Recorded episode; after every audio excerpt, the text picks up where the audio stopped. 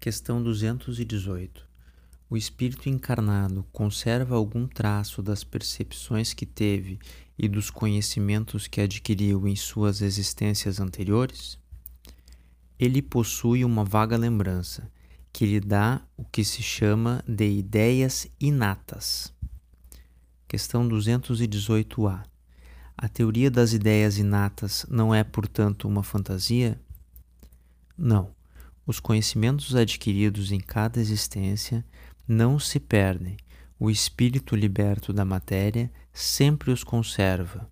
Durante a encarnação, pode esquecê-los em parte, momentaneamente, mas a intuição que conserva deles o ajuda em seu adiantamento.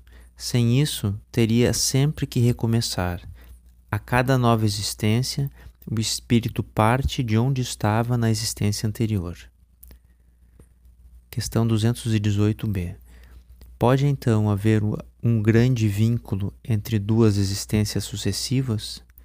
Nem sempre tão grande quanto podeis supor, porque as posições são frequentemente muito diferentes. E, no intervalo delas, o espírito pode ter progredido. Questão 219.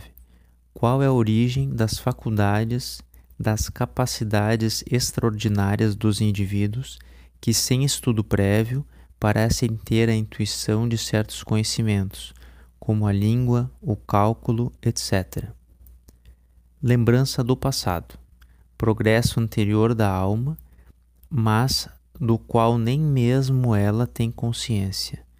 De onde quereis que esses conhecimentos venham, o corpo muda, mas o espírito não, embora toque, troque de vestimenta. Questão 220. Ao mudar de corpo, podem-se perder alguns talentos intelectuais, não mais ter, por exemplo, o gosto pelas artes?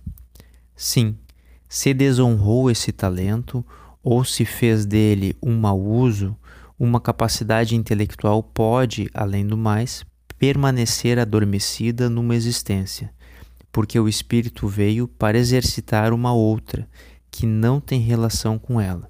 Então, qualquer talento pode permanecer em estado latente para ressurgir mais tarde. Páginas 108 e 109, O Livro dos Espíritos de Allan Kardec.